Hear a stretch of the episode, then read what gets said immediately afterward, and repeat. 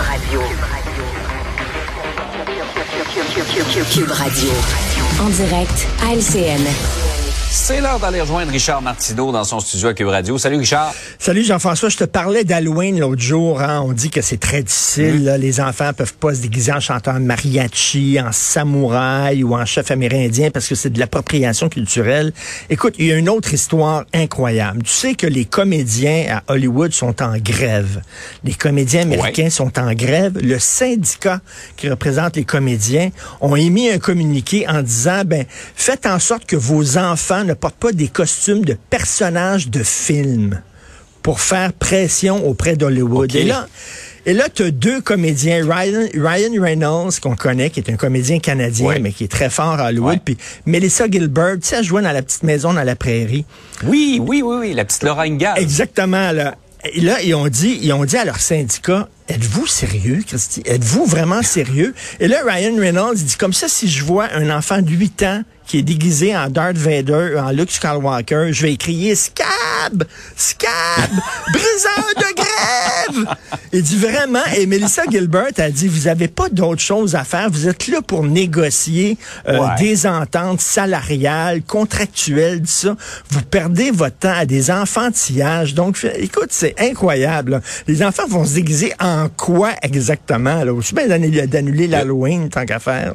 Ben oui, c'est ça. Il y a de moins en moins de, de possibilités, effectivement. C'est complètement hey, Richard, faut revenir sur cette histoire. On en parle dans le journal ce matin avec cette dame euh, cette dame euh, Pascal Plourde, éducatrice, qui peine, elle, combat un cancer très virulent et là, elle a la difficulté à se faire rembourser par la Canada Vie. Écoute, non seulement les euh, fonctionnaires fédéraux sont mal payés encore à cause d'un système, le système Phoenix, qui est un système informatique qui ne mmh. fonctionne pas depuis des années, mais là, euh, le gouvernement a décidé, eux autres, ils vont être assurés par Canada Vie, qui est une entreprise compagnie d'assurance qui appartient à Power Corporation, le clan des marais.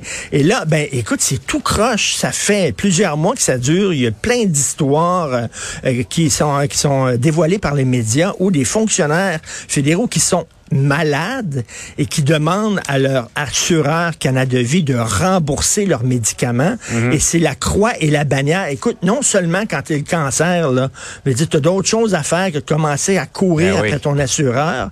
Mais là, écoute, là, c'est de rembourser les médicaments. T'as assez de te battre contre ton cancer, ben, t'as pas besoin de te battre contre ton assureur non Exactement. Et là, les gens disent, mais comment ça se fait que le gouvernement fédéral a choisi cette maison d'assurance-là qui est tout croche et on demande des comptes à, Justin Trudeau en disant, pouvez-vous, s'il vous plaît, nous changer d'assureur ou leur serrer la vis, discuter avec eux autres? Justin mhm. Trudeau renvoie la balle au Conseil du Trésor, etc.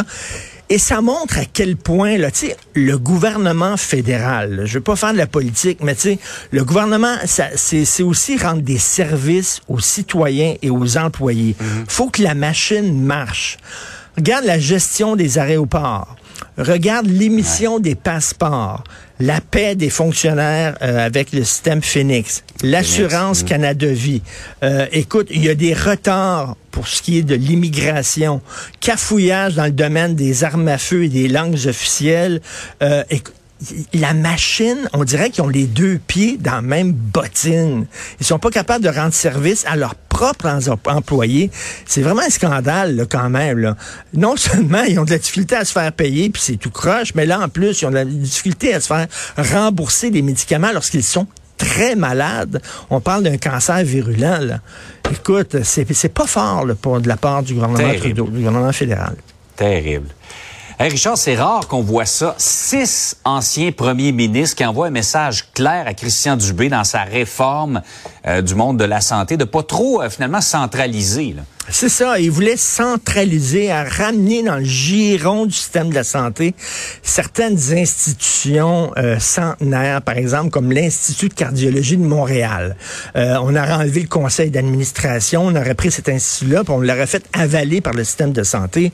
Six anciens premiers ministres disaient, faites pas ça, parce qu'il y a des donateurs qui sont attachés émotivement à ces institutions-là, qui ont leur passé, qui ont leur histoire, qui ont leur culture, et il faut mhm. pas que ça soit avalé il faut que c'est, elle continue d'exister, ces institutions-là. Monsieur Dubé a reculé, bon, a fait un amendement, mais tu sais, ça te montre à quel point c'est un casse-tête incroyable parce que d'un côté, si tu centralises trop, alors, les hôpitaux, les instituts comme l'Institut de cardiologie, tout ça, peuvent pas réagir rapidement lorsqu'il se passe quelque chose sur le terrain. Ils ont perdu de leur souplesse, de leur marge de manœuvre si tu centralises trop. Mais si tu ne si tu décentralises trop, alors en haut, ils perdent contact avec ce qui se fait en bas. C'est ça. Et là, ils savent mhm. pas, là, quand eux autres prennent des décisions, ben, ça se rend pas jusqu'en bas parce qu'en bas, ils sont décentralisés puis sont trop indépendants du système de santé. On dirait que c'est ce qu'on appelle en anglais un catch-22. Trop centralisé, mm. c'est pas bon. Trop, décentralisé, c'est pas bon. Moi, je lève mon chapeau à M. Christian Dubé là, parce que c'est un casse-tête mm. incroyable. C'est un mammouth, une machine énorme, le système de santé. Et on dirait que quoi que tu fasses, il va y avoir des mécontents quelque part. Il y a des gens qui seront pas contents. Donc, écoute, il a corrigé le tir. J'ai entendu ce matin Lucien Bouchard qui est pas content en disant c'est pas suffisant mm. selon nous. Euh, ce que fait M. Dubé, c'est des changements cosmétiques, etc.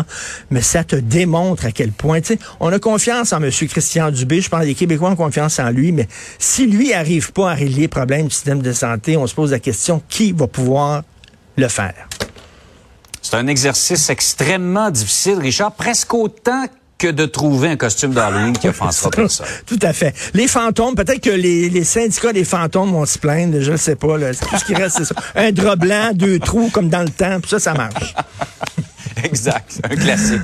Hey, bonne journée. Salut, bonne journée. Salut.